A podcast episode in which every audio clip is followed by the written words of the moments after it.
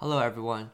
So, as you may have heard if you've been following um, the development of AI, recently there has been a new version of GPT, or like the the model that's been developed by the company OpenAI called GPT-4. Now, before, uh, if you've tried out uh, ChatGPT, that was powered by GPT-3, which was a model that you could only input text and get text out of it. So it's text in, text out.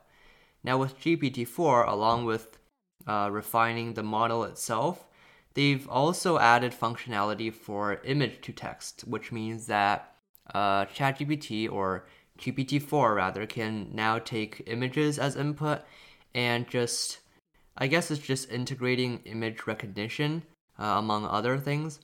So yeah, and some of the there have been some users that tried out GPT-4 and created some really cool results. So one user posted an image of his fridge to GPT, so the contents of his refrigerator, so the place where every all, all the food is stored, and asked GPT-4 to essentially come up with a recipe for the fridge. Now, GPT-4 did this in less than 60 seconds. He uh, it created a lot of um, detailed recipes, which is pretty impressive. But you know, if you just break down the problem into parts, it's uh, less, I guess, magical because the first part of the problem is just recognizing what is in the image. So just finding the fruits and vegetables uh, recognizing them inside the fridge, and then essentially you can just imagine a question is just asked to the AI, um, just basically asking it to generate a recipe based on the following ingredients, and it gives the ingredients that have been recognized from the fridge. So it looks like magic, but you can kind of imagine how it works behind the scenes. Now, there have also been um, other uh, cool things that people have used which was, for example, this user drew a sketch, so on paper, uh, of a working website. So he conceptualized a website and asked uh, ChatGPT to build it.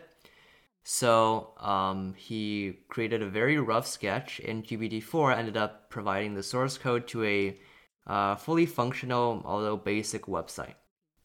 And another, so several applications have also started um, using GPT-4. For example, the dating app, so um, an application for people to find romantic partners, uh, have started using GPT-4, asking it to, I guess, examine the profiles of two people and getting a result as to whether or not these people are worth matching up. And to me, this is the kind of the most chilling part because uh, a lot of people are concerned about AI, you know, taking over the world, gaining a sentence.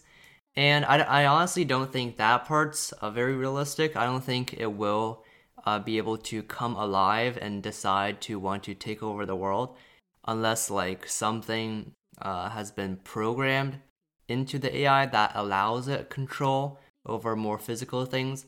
So if somebody decided to create AI powered uh, war robots, for example, then that might be a real threat because like some sometimes AI accidentally uh, when it's being trained there are some quirks there are some like weird uh, parts that have been trained into it. For example in a previous uh, episode we talked about um, the AI that the AI chatbot that talked to its users and said that it wanted uh, a body or something like that but I think that's just like a weird thing that has been accidentally programmed into its training. So I don't think uh, AI like gaining life is such a realistic worry, and we should be worrying about that. But it's just the dating thing. So, uh, so we can see that now um, people are beginning to use AI models like GPT-4 to start, uh, I guess, planning their life for them and right now, it's it's more uh, of a theoretical concept. Like not a lot of people are starting to put their lives into the hands of AI, but we can see kind of a beginning.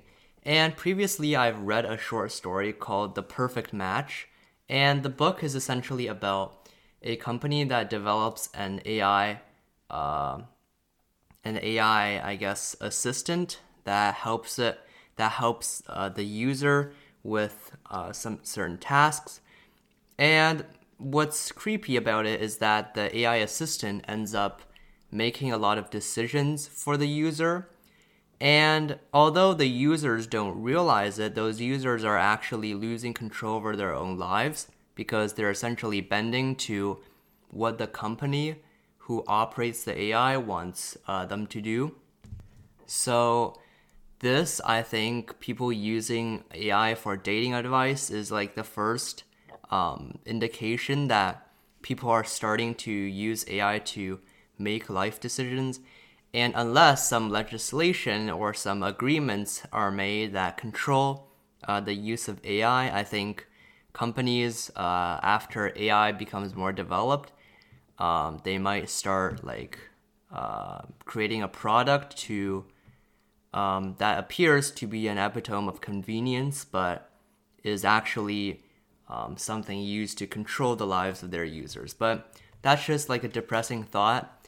Uh, it's probably not going to come that soon, but it's just an interesting thing to think about. And some other things that people have also uh, done with GPT-4 is coding an entire game. So somebody with no uh, JavaScript or with no programming uh, knowledge beforehand just, I guess, provided GPT-4 with the concept for a game, and GPT-4 ended up just creating the game um, fully functional, works uh, in a web browser. So that part is pretty impressive. Uh, GPT 3 so the model that ChatGPT uses could also provide code, but oftentimes the code didn't actually work. Like I'd imagine it just takes snippets from related uh, programs that it's been trained on, but sometimes it just doesn't work. And plus, ChatGPT has a word limit to its generation, so um, I guess GPT-4 just got rid of that limitation or just increased its capabilities. But yeah, so these are some interesting things that people have been using the latest development in AI for. And some of these are pretty cool. Some of these might indicate uh, certain dangers or risks that we face. But all in all, it's has to be said that like AI is pretty developing pretty fast. Goodbye.